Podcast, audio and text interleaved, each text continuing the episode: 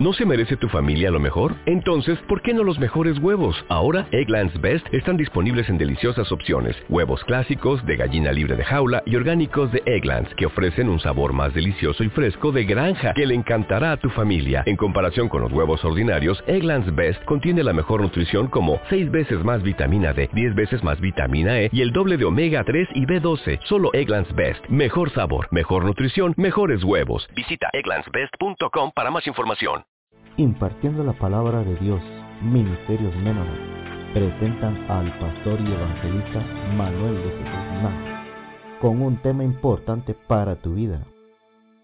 Génesis 16, vamos a leer el verso 15 y 16 y luego nos vamos a, al capítulo 18. Génesis 15, 16, que quiere decir Génesis principio. ¿Ya lo tiene? Dice la palabra así como está escrito. Y Agar dio a luz un hijo a Abraham. Y llamó a Abraham el nombre de su hijo que le dio Agar, Ismael. Y era Abraham de edad de 86 años cuando Agar dio a luz a Ismael. Ahora váyase al capítulo 18, vamos al verso 10 y 11, ahí adelantito, dice así la palabra, verso 10, entonces dijo, de cierto volveré a ti, y según el tiempo de la vida, he aquí que Sara, tu mujer, tendrá un hijo. Y Sara escuchaba a la puerta de la tienda que estaba detrás de él. Y Abraham y Sara eran viejos, de edad avanzada. Y Sara le había cesado ya la costumbre de las mujeres. Amén, ¿sientes? Allá dice Abraham, aquí dice Abraham. No vaya a decirte, bueno, ¿y por qué allá? Y aquí dice que, no te vaya a confundir, hay, una, no me voy a meter que por qué pasó eso. Pero yo quisiera hacer una pregunta sobre estas dos vidas sobre estas dos semillas. Eh, hemos tomado ese pasaje cuando usted ve la vida de, dos hombres, Ismael e Isaac, y en el Nuevo Testamento los apóstoles registran ese acontecimiento. Ahora, ¿qué enseñanza podemos sacar entre la vida de Ismael e Isaac? Esas dos semillas. Según lo, lo vuelve a repetir el apóstol Pablo a los Gálatas en el capítulo 4, allá el verso 22, y dice, porque está escrito que Abraham tuvo dos hijos, uno de la esclava y otro de la libre. Pero el de la esclava nació según la carne, más la libre por la promesa. Estos dos hombres, estos dos hijos, nacieron y fueron la misma característica de la madre, pero fueron hijos del mismo padre, de distintas madres. Uno de ellos heredó la bendición del pacto, el otro fue próspero como hombre de mundo. Usted sabe que Ismael fue el que nació primero. Y la Biblia nos dice aquí, estoy tomando en Gálatas 4, 23, 4, 23, ¿sí? Que uno nació según la carne.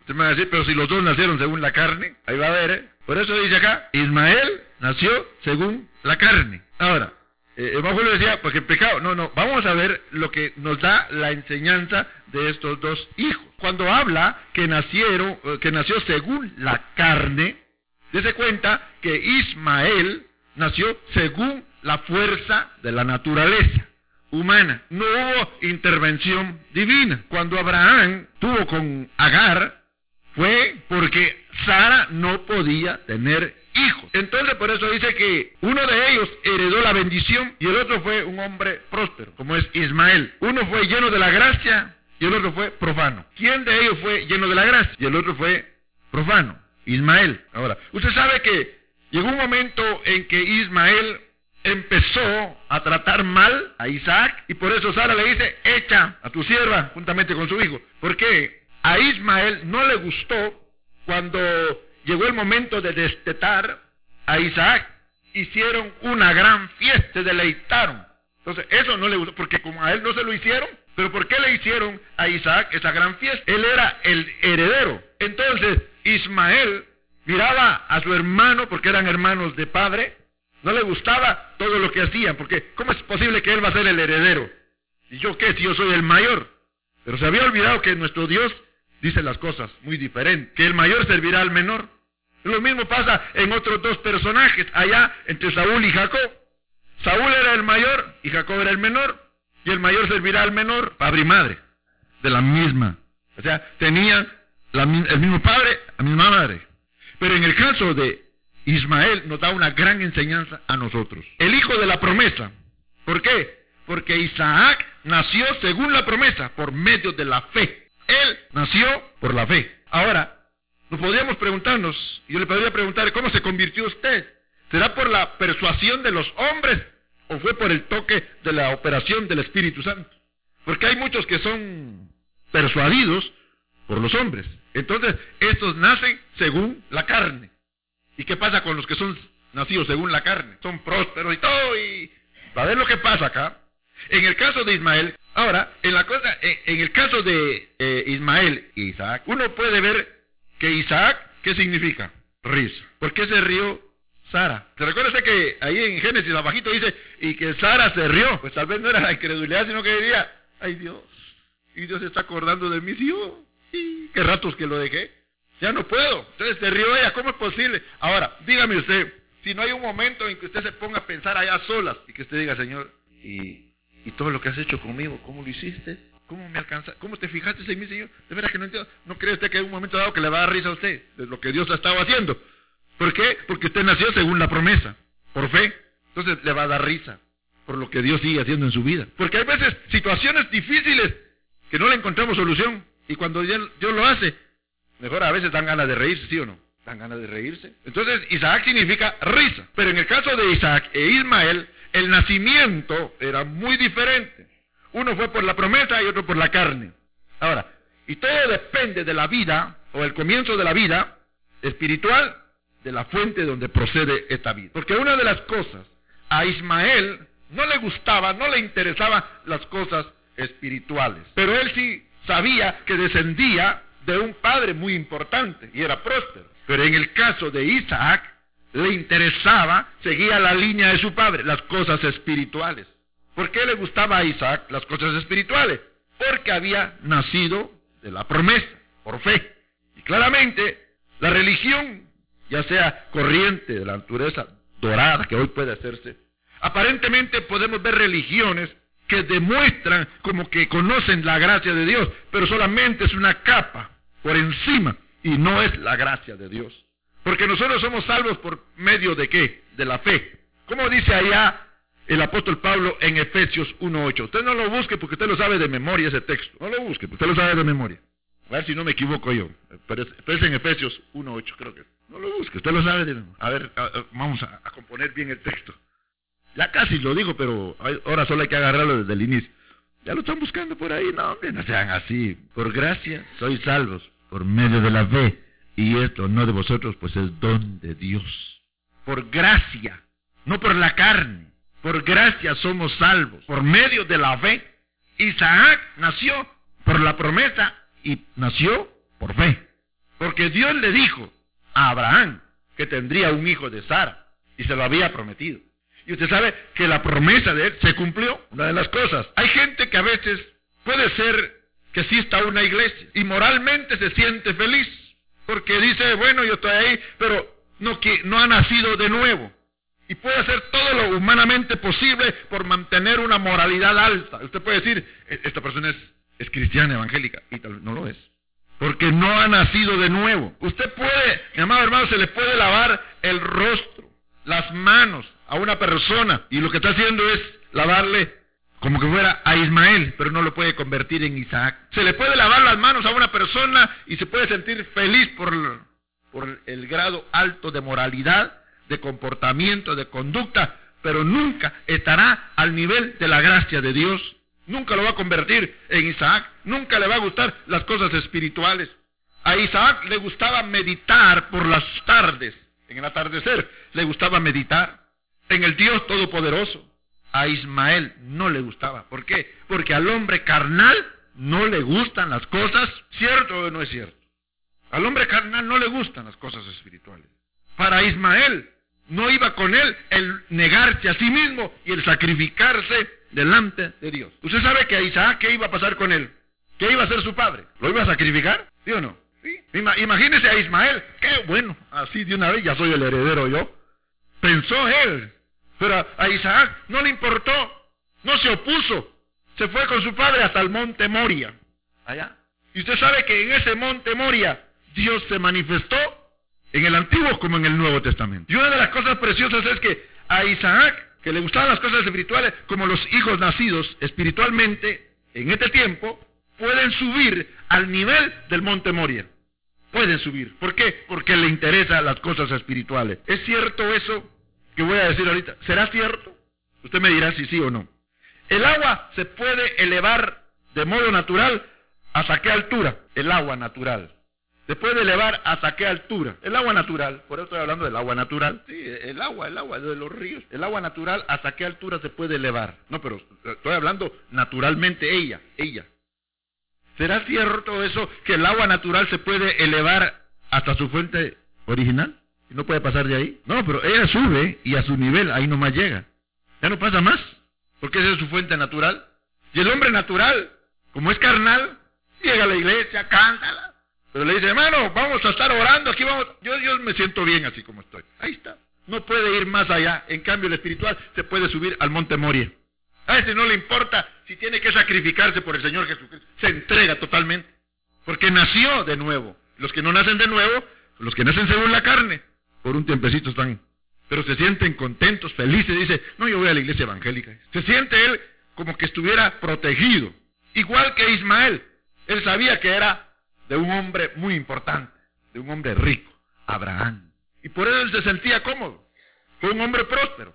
Pero a Isaac no le interesaban las cosas materiales. Ahora, hay hombres que se consideran a sí mismos. Ismael no tendría la herencia, porque la herencia no fue dada conforme a la carne, sino conforme a la promesa. ¿Qué nos ha prometido Cristo? ¿Qué nos prometió? ¿Será que la promesa es para el inconverso, para el impío? No, no lo es. Para los que están dentro de las congregaciones y no han nacido de nuevo, no van a obtener la promesa. Porque Cristo dijo, y le dijo a Nicodemo, tienes que nacer de nuevo, tienes que nacer de nuevo. Porque como no hay en ellos conocimiento. Usted sabe, Agar y Sara eran diferentes. ¿Ha, estudiado usted de dónde procede Agar? Era egipcia. Y Agar le buscó esposa a Ismael en Egipto. Era natural, porque de allá procedía ella, de allá le buscó. Mientras que Sara recibió la promesa. Y a ella le fue dada la promesa de la salvación para siempre. Ahora, ¿de qué está hablando ahí? De la venida del Mesías. Y una de las cosas preciosas. Así que la primera no recibió la promesa del pacto, la segunda sí. Porque de Isaac, quienes nacieron, ¿se da cuenta usted que Isaac es la línea de la venida del Mesías? Entonces Sara recibió la salvación por obras, es una cosa, pero la salvación por gracia es otra. Eso es lo que hoy creen muchos, que la salvación es por obras. Porque todo lo hacen humanamente. Ninguno se salvaba por las obras aún desde el tiempo antiguo, porque ya Dios le estaba hablando al pueblo o al mundo a través del acontecimiento que tuvo con Sara, el hijo de la promesa. Ismael fue un hombre próspero y se recuerda lo que Dios le dijo a Abraham, yo le haré a él un hombre y engendrará reyes, una gran nación, yo lo voy a prosperar. Y por eso cuando vemos acá que a Ismael no le interesaban las cosas espirituales, a Isaac sí. Cuando miramos en el caso de Saúl, Saúl rechazó, menospreció la primogenitura, como que dice el privilegio de recibir la bendición. No le interesó, la vendió, no le importó y por eso Dios dijo, a Jacob amé y a, a Esaú aborrecí. Ahora, ¿qué pasó con Esaú? Que hasta el día de hoy ese espíritu se mueve dentro de la vida humana. Igual en el caso del espíritu de Ismael se mueve dentro del mundo de hoy, que no les interesan las cosas espirituales.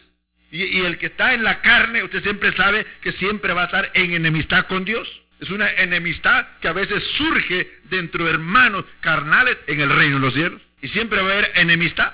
Porque Ismael, con Isaac, Ismael no quería a Isaac. ¿Por qué no lo quería? Porque Isaac era libre. Ahora le voy a poner un ejemplo. Usted va y mira los hermanos que todavía están esclavizados, porque hay hermanos que están esclavizados por rudimentos de este mundo, por normas humanas. Y cuando lo ven a usted que alaba y canta con una libertad, no le gusta, lo menosprecian a usted, ¿cierto o no? Esto es muy exagerado. Es que usted tanto estar en la iglesia y tanto que canta y que canta, porque usted es libre.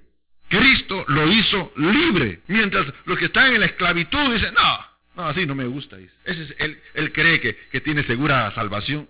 David pecó, pero Dios dice que fue hecho al corazón de él. Pero a veces creemos que Dios debería tener a David así, que eso, ¿no? Y si a él le plació, ¿y qué podemos hacer? Si a Dios le plació, a usted, a mí, Dígame usted, ¿merecíamos nosotros realmente la salvación? No solamente como éramos. ¿Qué dijo Cristo? Que Él había venido a su pueblo. No dijo que había venido a los gentiles. Él no dijo. Él había venido a su pueblo, que era de nosotros entonces, que ni siquiera ni, ni una gotita de sangre israelita tenemos. Pero cuando Él allá dice que murió por todos, por todos, entonces ahí nos incluyó a nosotros. Deuteronomio 29, 29. Que muchos quieren saber qué le pasó a Judas. ¿Se salvó o no se salvó? Porque, ¿y para qué me voy a meter yo y querer averiguar lo que, que no me pertenece a mí? Le pertenece a Dios. Es como aquello que dicen muchos, ah, no, aquel hermano sí iba a ser salvo. Aquel no. ¿Y, quién es él? Pero eso es lo que no debemos de permitir nosotros, que el Espíritu Santo que ahora, porque fíjese, en ellos no tenían el Espíritu Santo, nosotros tenemos el Espíritu Santo. No debemos de permitir que al final, como dijo el apóstol Pablo, siendo yo heraldo, venga a ser reprobado al final. No, que Dios nos ayude, que Dios nos dé fuerza y que el Espíritu Santo nos ponga en sobreaviso, porque la vida no la tenemos comprada para 20 años más, no lo sabemos. Entonces tenemos que esforzarnos a vivir, como le dijo aquel niño, aquel padre, papá, y uno puede vivir en santidad un día. No, hijo, le dijo, no se puede vivir en santidad un día. Una hora, le dijo, tampoco se puede vivir en santidad una hora, le dijo. Un minuto, tampoco, hijo, le Y un segundo, un segundo sí. Entonces dijo el, el hijo, entonces vivamos segundo tras segundo. Entonces vivamos un segundo tras segundo. ¿Por qué? Porque Dios lo dice en su palabra. El que perseverare hasta el fin de sus días será salvo. Uno tiene que esforzarse hasta el fin. No lo vamos a una perfección, pero tenemos que esforzarse. Porque nuestro Dios siempre dice, esfuérzate. No dice, trata, esfuérzate, esfuérzate. ¿Qué quiere decir eso? Usted se esforzó, llegó. Si no se hubiera esforzado, no hubiera llegado hoy. Entonces, la salvación por obras es una cosa y la salvación por gracia es otra. ¿Cómo nos consideramos en este tiempo? ¿Somos descendientes de Ismael o de Isaac? ¿Cómo tuvo la salvación usted? Lo persuadieron, le dijeron, acepte. Es que, ¿sabe qué le pasa? La persuasión humana. Acepte a Jesucristo. Hoy es su último día. ¿Y cómo sabe él que es su último día? ¿Y qué hacen los muchachos? ¿Qué hace la gente hoy? Como ya está el hermano, acepte, mira, a usted le conviene. Hoy puede ser su último día. Y aquel, va, está bien, pues allá va. Ese nació según la carne. Nació según la carne. Ay, hermano, aceptaron 100, dice y solo uno por el Espíritu y los demás. Ah, y de repente, ¿y, los que aceptaron dónde están? Porque los persuadieron humanamente. No se trata así. Tiene que nacerle. Es como que le diga, oye, bueno, no, hoy tenés que aceptar. Porque hoy es tu último día. ¿Y quién soy yo para decirle a él? Si yo vengo y le digo, es que hoy es tu último día, ¿sabe el lugar de quién estoy tomando? ¿El lugar de quién? De Dios. ¿Y quién soy yo? Dios es el que toca los corazones. Él es el que pone el querer y el hacer. Él lo pone, no somos nosotros. Y por eso dice el apóstol Pablo, así como su amor se derramó sobre nuestros corazones, que así se derrame sobre otra vida. ¿Qué tiene que ser la esposa? Tú tenés que aceptar, porque yo estoy en iglesia, tenés que aceptar. Eso no es así. O si no, el esposo. Mira, sabes que la Biblia dice que yo ya soy santo, así que no voy a tener relaciones contigo porque tú eres una inmunda. Así les enseñan en otras congregaciones, con amenazas. No, porque ahora usted es santo, tenga cuidado, no se va a juntar con lo inmundo porque su esposa no ha aceptado a Cristo. y por eso se destruyen varios matrimonios. Hay muchos así, se destruyen. El hecho de que la esposa esté perseverando y el esposo no, pero tiene que cumplir con sus deberes. Tiene que cumplirlo. Ahí está el error de que los fuerzan a que acepten a Jesucristo, que nazcan de la carne, no nacen del Espíritu, de la carne nacen. Puros Ismaeles. No le interesa, pasa adelante y dice, vaya a no, no tengo ganas. No le interesa la cosa espiritual. Pero ¿qué pasó con, con Sara? que le quisieron dar una ayudadita a Dios. Si Dios no necesita que le, que le demos ayudaditas, Él tiene su tiempo y Él sabe. Pero ¿qué quería hacer con Sara? A pesar de que todo estaba muerto. Nosotros muertos en vida, espiritualmente, en nuestros delitos y pecados, hemos renacido del Espíritu por fe, por gracia. Sara ya no podía. Abraham, ¿cuántos años tenía Sara cuando tuvo a Isaac y cuánto tenía Abraham. Más de 100 años. ¿Será que una mujer de 90 años puede tener un hijo hoy? ¿A los cuántos años puede llegar a tener sus periodos una mujer? Poder tener periodo normal. ¿A los cuántos años? Lo más que usted puede investigar como mujer. Y si no, lo investigo yo. Hay mujeres que han llegado a tener hijos a los 60 años. O sea que todavía tienen su costumbre de mujer. Su periodo menstrual lo tienen y todavía a los 60. Ahora imagínese que una mujer en este tiempo que haya pasado su costumbre mujeres y quede embarazada, ¿qué dirían los, la ciencia? Y que los médicos tengan el registro de hace cinco años que ya la señora, pues ya, terminó. Y que de repente, ¿qué, qué, diría la ciencia ahí? Puede ser, es que, es que, eso no es así. No, lo que pasa es que de plano tiene un hechizo, eso es lo primero que dicen. Y le hacen la radiografía y cabal, ven, va, la vida formándose. Tendría que la ciencia que doblegarse y decir, bueno, es un milagro. Ahora veamos las dos vidas. Ya vimos las dos semillas. Una de Ismael. Ahora veamos las dos vidas. ¿Qué pasa con ellos? Vaya conmigo a Romanos, al capítulo Romanos 9, versos 7, 7, 8 y 9. Vamos a ver. Ni por ser descendientes de Abraham, todos son hijos. Ni por ser todos creación de Dios, todos son hijos. Ahí está. Si no, en Isaac te será llamada descendencia.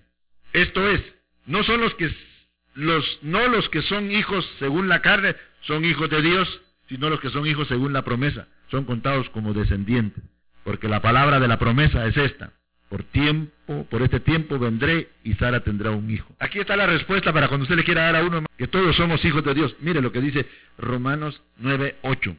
No los que son hijos según la carne son hijos de Dios, sino los que son hijos según la promesa. Porque mucha gente dice todos somos hijos de Dios, ni por ser descendientes de Abraham somos hijos. Se recuerda una oportunidad que los fariseos cuando Cristo les estaba hablando les dijeron, nosotros tenemos a Abraham por padre. ¿Qué estaban diciendo ellos? Nosotros somos descendientes de Ismael. Nosotros tenemos a Abraham por padre. Antes que Abraham fuese, yo soy, les dijo Cristo. Les estaba hablando espiritualmente y no entendieron. Y ahora acá está diciendo, ni por ser descendientes de Abraham, ni porque son creación de Dios, el mundo cree que todos son hijos de Dios, sino en Isaac, sino los que son nacidos nuevamente, son hijos de Dios. Para llegar a ser hijos de Dios hay que nacer de nuevo. Lo dice allá en San Juan 1.12, ¿sí o no? A ver cómo dice San Juan 1.12. No lo busque, usted lo sabe de memoria. San Juan 1.12. Creer y recibir. El mundo cree, pero no le recibe y no nace de nuevo. Por lo tanto, no son hijos. Y aquí nos está diciendo, no todos los que son descendientes de, de Abraham son hijos, sino los que nacieron por fe, nacieron de nuevo. Esos son hijos de Dios. Que para ser hijos de Dios hay que nacer de nuevo. Estas dos vidas, Ismael y Isaac, procedieron del mismo origen diferente, pero hubo una diferencia que más adelante se manifestó en su propia vida. Fue evidente en la relación que tuvieron según la promesa. Y cuando una persona nace en la carne, que es persuadida por un predicador, por un evangelista, y es persuadido por unos hermanos, ese nace en la carne y luego se dan evidencias de que nació en la carne. ¿Por qué? Porque llega el momento que de repente ya no está en la congregación. ¿Y qué le pasó? Dice que, no, no, no sintió él que, que tenía que... Ahí está, nació en la carne. Y el que es nacido en el Espíritu busca la comunión con el pueblo de Dios y permanece con el pueblo de Dios. Isaac tenía una compañía con el invisible que nadie ve, esa es la que tenemos nosotros. Tenemos esa compañía con el invisible, nadie lo ve, pero cuando entramos en esa comunión, esa relación, nos llenamos de gozo. Siempre nos va a gustar estar con Él. Se marcan en su propia vida las evidencias si nació de nuevo o no nació de nuevo. Se marca más adelante se marca en una persona. Y en el caso cuando nacen de la carne, porque según el nacimiento, así habrá de ser la vida que resulte del mismo. Si nació en la carne, si fue persuadido por los hombres para que aceptara a Cristo, tarde o temprano se da a conocer y la vida que tiene no es la vida que recibió del Espíritu Santo. Pero el que nació, el que fue recreado por el Espíritu de Dios, habrá ciertas señales que se van a manifestar. ¿Y cuáles son las ciertas señales? Que más adelante van se va manifestando unos cambios en su vida. Ya sea, no va a ser un cambio de la noche a la mañana. Hay esposos y hay esposas que quieren que el esposo cambie de la noche. Ahora que está haciendo el evangelio, al evangelio cambia pues. Pero quieren un cambio tan rápido. porque no cambian ellos? porque no cambian ellas? Deje que el Espíritu de Dios haga la obra. Yo no lo puedo cambiar a usted. Sencillamente lo que hago es darle la palabra. Ahí usted si quiere la recibe. Y si no, la aplica, va a cambiar. El médico no le dice, bueno, ya se tomó la medicina, a ver, vengo a ver si se la voy a dar para que usted se restaure. El médico no va a estar en eso. El médico le dice, ahí se toma esta medicina tres veces al día. De usted depende si quiere recuperar la salud, ¿cierto o no? El médico no lo obliga, y yo no puedo obligarlo a usted que cambie. Mire, hermano, así me, ¿sabe qué? Así me dijeron en aquellos tiempos, cuando el hermano Jorge Gamarro aceptó a Cristo y se bautizó allá. ¿Se recuerda, hermano? Que agarró los cigarros en ese ratito y Oye, va, y ropa dijo, ¿yo me, puede bautizar? Pues sí, le dije, ¿por qué no? ¿Cree en el Señor? Claro que sí. ¿no? Y a los dos días lo vieron fumando. Me dijo, mira, y está fumando. Y no es que aceptó a Cristo. Y usted lo va a cambiar, le dije. qué? Mire, en vez de decir que está fumando, ¿por qué no se pone a orar? Señor, en el nombre de Jesús, arrancamos ese vicio. ¿Por qué no? Ya después ya no me dijo nada. Y Dios fue el que hizo la obra en él. O sea, el día de hoy, para la gloria del Señor, ahí está Pero es el Espíritu de Dios el que toca a una persona, lo va recreando como él quiere. No, no, usted no va a poder cambiar a su esposo ni a su esposa. El Espíritu de Dios sí. Entonces, ore para que el amor de Dios se derrame en el corazón. Mire lo que dice eh, primera, eh, primera Corintios 1.30. Mas por él estáis vosotros en Cristo Jesús, el cual nos ha sido hecho por sabiduría, justificación, santificación y en él hemos sido redimidos. El Espíritu Santo es el que cambia una vida, no es el hombre. Entonces, Cristo es el que redime, Cristo es el que justifica, Cristo es el que santifica por el poder de su Espíritu Santo. Usted por más que quiera cambiar a una persona, no, no lo va a llegar al nivel de Isaac, no lo va a llegar al nivel. Por mucha plática psicológica, filosofía humana, no va a llegar a un hombre que sea espiritual, solamente el Espíritu de Dios. Así que Isaac poseía la fe de su padre, todo lo relacionado con lo espiritual. Todo eso a él le, interesaba. Él meditaba, pero Ismael no. ¿Por qué? A Ismael, al hombre que vive en la carne, el hombre que nació en la carne, usted le dice, mire, fíjese hermano, que vamos a tener eh, una reunión, vamos a estar orando. Mm, está bueno, y voy a llegar, vamos a ver. Y no, no apareció. Otra vez lo vuelve a invitar, le dice, hermano, mire que... Ah, bueno, sí, es que no, no, no tuve tiempo. ¿Descendencia de quién? ¿De Ismael o de Isaac? Ahora, hay situaciones muy diferentes. Pero hay que ver qué es lo que pasa. Cuando tenemos la oportunidad, hermano, esfuércese. Cuando vienen los tiempos de semana de oración, haga todo el esfuerzo humanamente. La bendición va a ser para usted, no para mí. Usted va a hacer que el Espíritu Santo le vaya dando la oportunidad y las fuerzas para poder vencer cuando vienen las luchas, cuando vienen las tentaciones. Y eso es lo que a veces nos cuesta comprender. A Isaac, el hijo de la promesa, se mantenía, como le digo, al pueblo unido y tiene la mejor compañía que es el invisible. El que es nacido del Espíritu se entregará por completo a Dios y amará a Dios. El que es nacido del Espíritu se va a entregar completamente a Dios y va a amar a Dios. ¿Sí? Aquellos que han nacido del mismo modo que Ismael, según la carne, y cuya religión depende de la propia fuerza y poder, se van a interesar de las cosas terrenales. Así, sencillamente. Se interesan de las cosas terrenales. Pero que aquel que es nacido del Espíritu se le encuentra a veces a solas con Dios. Ya sea que está derramando su corazón ante la presencia en oración o está meditando en la palabra. Y derrama su corazón cuando está angustiado delante del Dios Todopoderoso. Ahí quiere estar, que esa es la mejor compañía. Por eso le digo que la mente carnal, incluso cuando la religión se manifiesta en enemistad con Dios, la misma religión, la mente carnal. ¿Sabe usted qué piensa una mente carnal?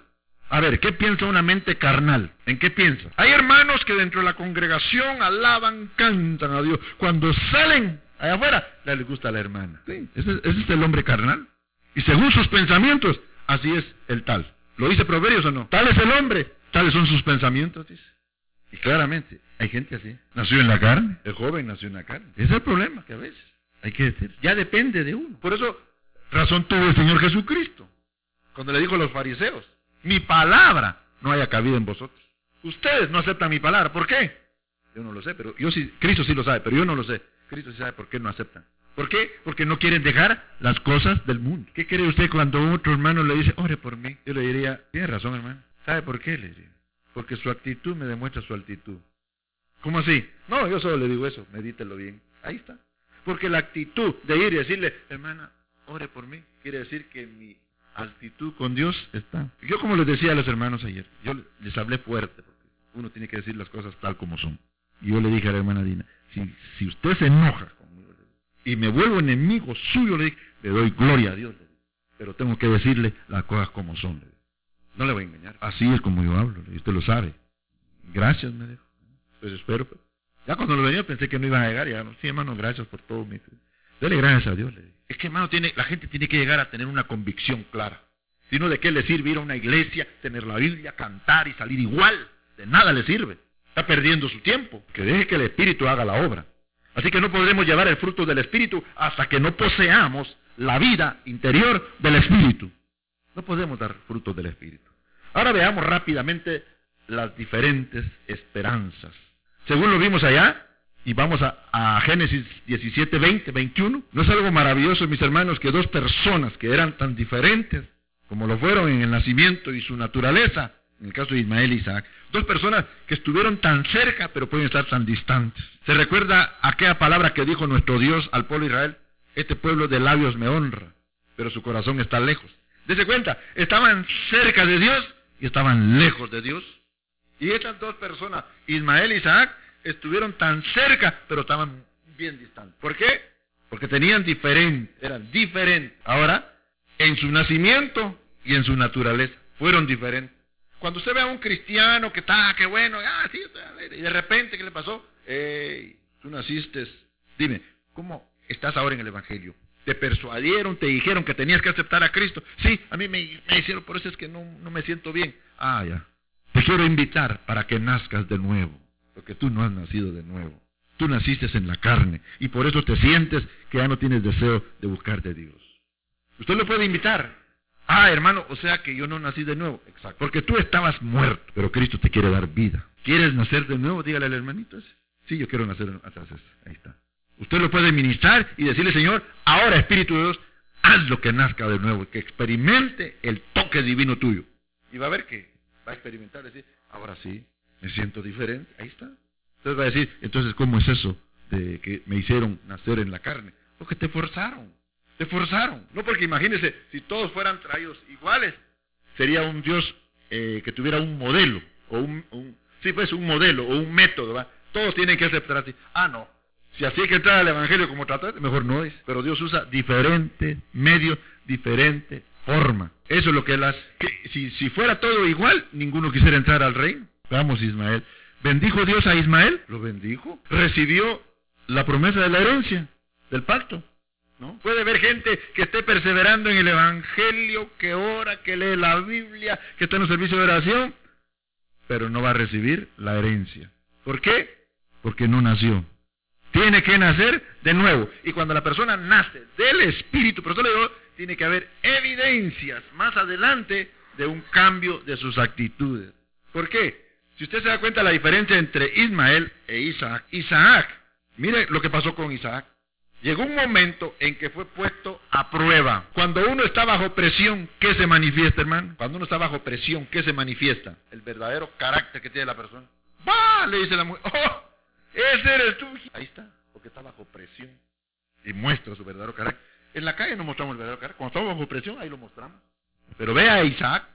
Isaac es muy diferente. Isaac, por un lado, vio el futuro lejano de Cristo en el día de él. ¿Por qué? Porque la promesa, la promesa actuaba de tal modo que él dirigía el curso de su vida y sus pensamientos y sus anhelos. Cuando hemos nacido el Espíritu de Dios, Él va a guiar nuestra vida, nuestros anhelos, nuestros propósitos, nuestros deseos. Él lo va a guiar y nuestros pensamientos. Ah, es que está mi mujer hoy sí me va a quitar. ¿Qué, vas a hacer? Perdóname, Señor. Perdóname. Sí, mi tranquilo. Dios está tomando control ahí. ¿Por qué? Porque Él nació del Espíritu. Y es la promesa que lo gobierna. Porque nosotros queremos un día estar con Cristo. Esa es la herencia, un galardón grande. ¿Está usted esperando aquellas cosas que no se ven? ¿Está esperando usted aquellas cosas que no se ven? ¿O está esperando las cosas que se ven? Porque las que se ven no se puede. Isaac fue un hombre, óigame bien, Isaac fue un hombre de temperamento y espíritu calmado. No se debatió en la inquietud y en las luchas. No se inquietó. Fue un hombre calmado. ¿Por qué? Porque estaba siendo gobernado por el Espíritu de Dios. Si el Espíritu Santo está en nuestra vida, que Él vaya controlando nuestro enojo, nuestra ira, nuestra contienda, nuestros pensamientos, nuestros deseos, nuestras pasiones. Aunque no diga amén, pero es lo que tengo que decir. Si el Espíritu Santo gobierna. Porque también hay esposas que, híjole, de veras, que, qué carácter que sacan. Cristianos y, que están sirviendo a Dios. Así que Isaac, fíjese pues, Isaac supo esperar con confianza y tener paciencia para saber que tendría la bendición de Dios. Eso es lo que nos cuesta a nosotros, ¿verdad? Saber esperar que tendremos la bendición de Dios. Pero es que Dios ha prometido que me va a bendecir y Dios dijo. Usted, él mantuvo ese temperamento quieto, tranquilo, no se debatió, fue calmado, esperando la promesa de Dios. ¿Por qué? Porque toda su confianza era solamente en Dios y juzgaba sabiamente. A veces decimos, no, yo confío en Dios, pero no está juzgando sabiamente. Él juzgaba sabiamente. Cuando somos guiados por el Espíritu, no vamos a andar juzgando. Es que es hermano, usted porque no lo ha visto, hermano. ¿Por qué no juzga sabiamente? Si anda juzgando en una forma incorrecta, fuera del Espíritu de Dios, usted está juzgando carnalmente. Salmo 105, verso 15. Porque el hombre que viene a hacer exactamente lo que son sus esperanzas. No estoy diciendo que el hermano Julio está dichoso porque tiene una esperanza, ¿verdad? Pero no, no estoy hablando de hablando de otra esperanza, ¿verdad? ¿Se da cuenta que anteriormente dije que él juzgaba sabiamente? ¿Se recuerda que hubo uno que dijo, no tocaré al ungido de Jehová? ¿Y qué llegó a hacer él? ¿Qué llegó a hacer él el que dijo, no tocaré al ungido de Jehová, aunque lo tenía en sus manos, pero no lo tocó? ¿Qué llegó a ser él? Rey. ¿Quién es ese rey? David. Imagínese. Si le hubiera tocado al ungido, ¿hubiera obtenido el trono? No. No lo hubiera obtenido. Y lo tenía tan cerca. Usted puede tener a un hermano. Tenga cuidado, no lo va a juzgar. Si lo juzga, juzguelo sabiamente. Y eso fue lo que pasó ahí. Así que el hombre que sigue exactamente lo que son sus esperanzas, eso viene a ser. ¿Cuáles son sus esperanzas, mis hermanos? Porque en este mundo hay muchos que tienen una esperanza. Ah, yo estoy esperando que se muera un mi tío porque me dijo que me haga una herencia. Esa es su esperanza. No, yo estoy, este año, yo le pido al Señor, tengo una esperanza que mi negocio va a prosperar y va a haber, hermano. Esa es su esperanza.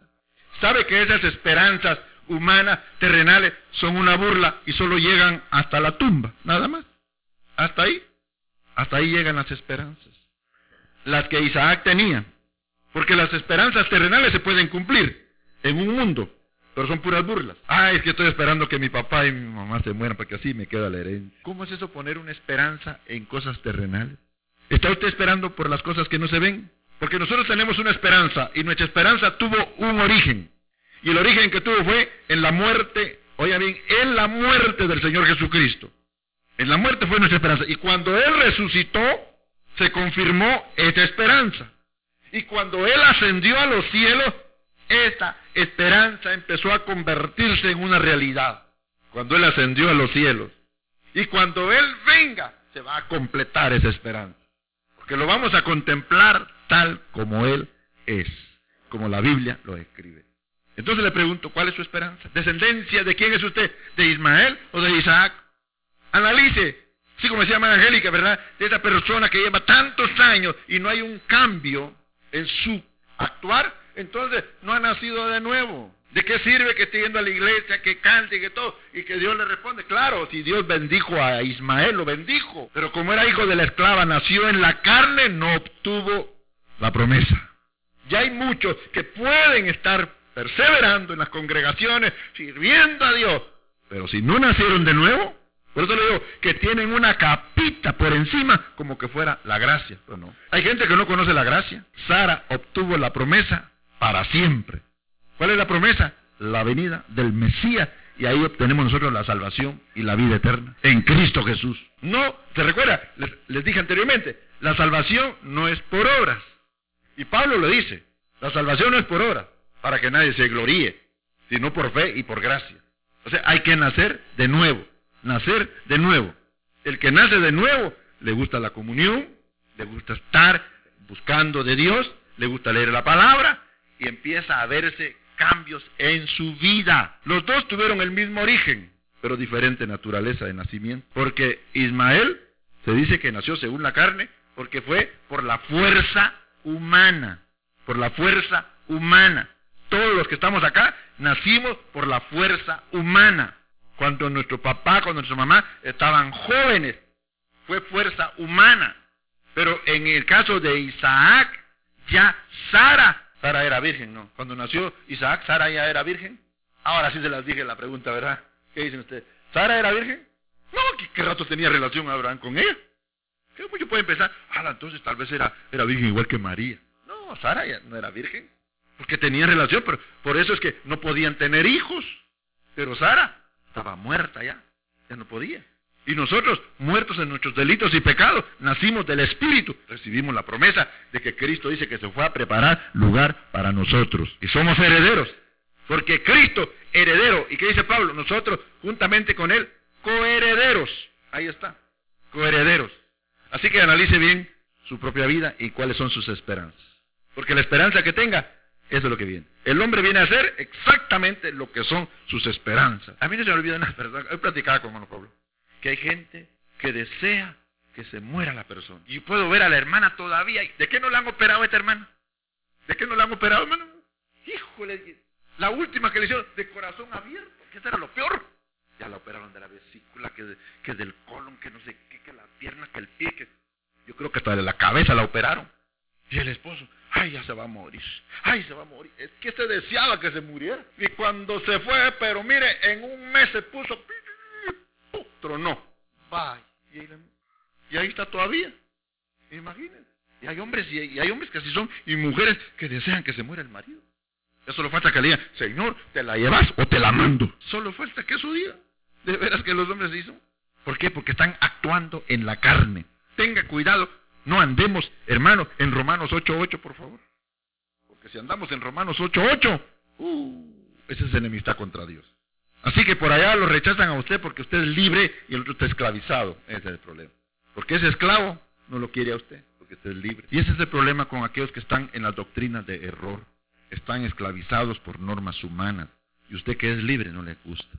Lo, lo menosprecian a usted. Amén. Cierre sus ojos, vamos a dar gracias a nuestro Padre Celestial. Bendito Dios, recibe toda gloria y toda honra en esta mañana. Muchas gracias por la oportunidad que me has permitido expresar y compartir parte, mi Dios, de tu palabra, en lo poquito que tú me das, mi Dios, de ese conocimiento, pero para que sea, mi Dios, el enriquecimiento de nuestra vida espiritual y el crecimiento de ella. El poder conocerte cada día, mi Dios. Gracias Jesús. Gracias Espíritu Santo, porque tú eres. Y que la palabra llegue al corazón de mi hermano, de mi hermana, y pueda, mi Dios, hacer un efecto maravilloso. Y que el mundo pueda ver esos cambios en nosotros. Porque hemos nacido del Espíritu. Hemos sido recreados por ese poder maravilloso. Muchas gracias por cada uno de mis hermanos. Gracias por los niños, por las niñas, mi Dios. Gracias por mi hermano que se esfuerza en buscarte, mi Dios. A ti sea la gloria y la honra por siempre. Amén y amén.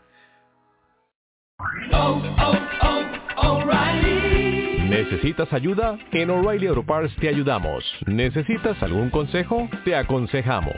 Nuestros profesionales en autopartes están siempre disponibles para ayudarte a encontrar lo que necesites. Excelente servicio al cliente es solo una de las ventajas que ofrece O'Reilly Auto Parts. Los profesionales en autopartes. Oh, oh, oh, O'Reilly.